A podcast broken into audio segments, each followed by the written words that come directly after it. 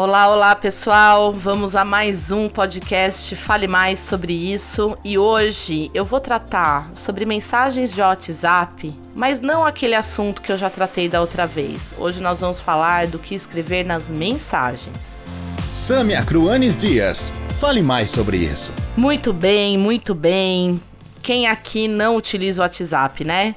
Acho que a gente adotou essa ferramenta como principal para troca de informações com os nossos amigos no trabalho, para vender, né?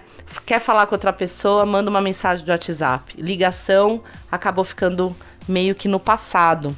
Elas também são necessárias na venda, mas utiliza-se muito mais o WhatsApp hoje em dia. Os clientes entram em contato via WhatsApp, né?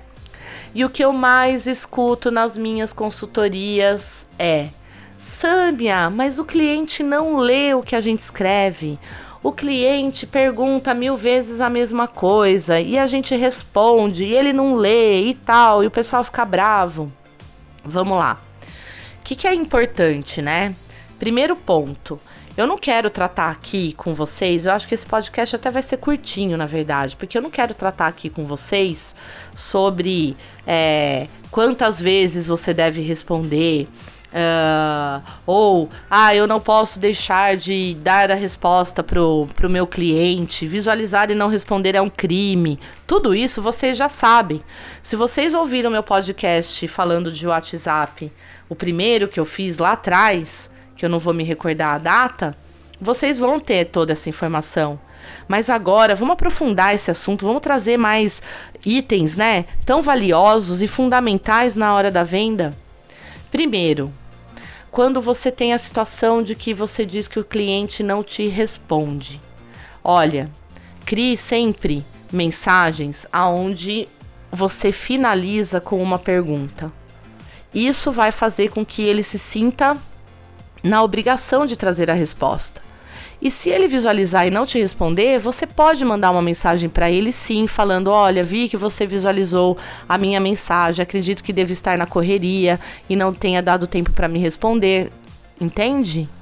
Então, isso quer dizer que você está uh, trabalhando a sua venda, né? E de uma maneira muito sutil falando com esse cliente. Agora, converse com todo mundo que faz aquelas mensagens rápidas Quanto menos texto, gente, melhor. Esse é o ponto principal. Porque é exatamente isso. As pessoas não leem, as pessoas têm preguiça de ler textão. Então, procure resumir, fale, cumprimente as pessoas e vá direto ao ponto. Qual é a, qual é a mensagem principal a ser transmitida? Não atendemos de tal horário a tal horário, grifa lá e não escreve mais nada. Muito obrigado por sua mensagem. Você é uma pessoa importante para nós, mas estamos fechados de tal horário a tal horário. Amanhã, no primeiro horário, um colaborador entrará em contato. Que saco! Olha o tamanho dessa mensagem para justamente falar que o atendimento é das 8 da manhã às 18. Então, gente, vamos economizar e vamos ser mais práticos na forma de conversar com as pessoas, mesmo que seja via WhatsApp. E isso não quer dizer que você está sendo grosseiro, simplesmente você está sendo objetivo na informação transmitida. Esse é o ponto principal. Ser objetivo na, na informação transmitida. Agora, é diferente quando você está numa conversação de vendas. A cliente fez uma pergunta para você, você responde, você mostra. De preferência, gente, faça vídeo chamada. Acho que isso eu já tratei no podcast uh, anterior, quando eu falei de WhatsApp. A videochamada facilita demais a conclusão da venda. Ajuda você chegar no final dela e não ficar só colocando itens em sacolinha e a pessoa alimentando aquele WhatsApp até o final da semana. Procure também não deixar para fechar as vendas numa sexta-feira, numa segunda-feira, pular o final de semana e daí fechar a venda. Esqueça. Dificilmente você vai conseguir esse lead esfriou. Procure sempre fechar as vendas até a sexta-feira, a, a sexta porque assim você consegue ficar tranquilo e o cliente também lá do outro lado já fez a compra dele, você não tem que insistir, você não sabe como é que foi o final de semana dele para saber se você vai conseguir vender mais ou não ok?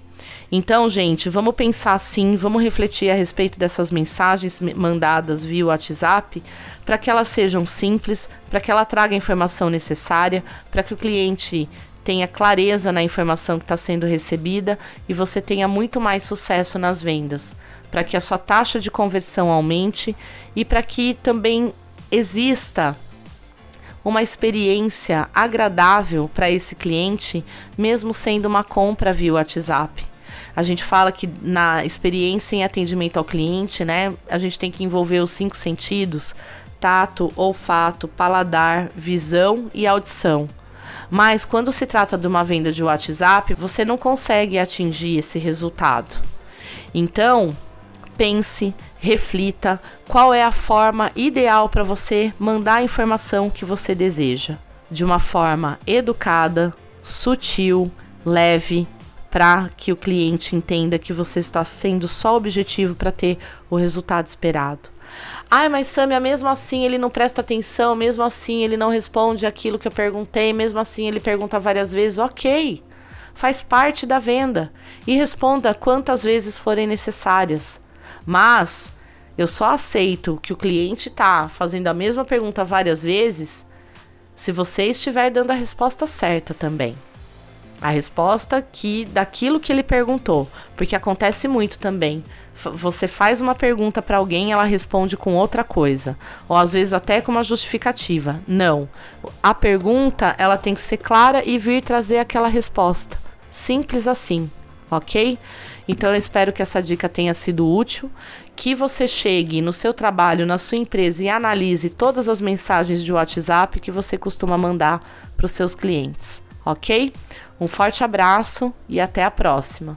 Você acompanhou Fale Mais sobre isso com Samia Cruanes Dias.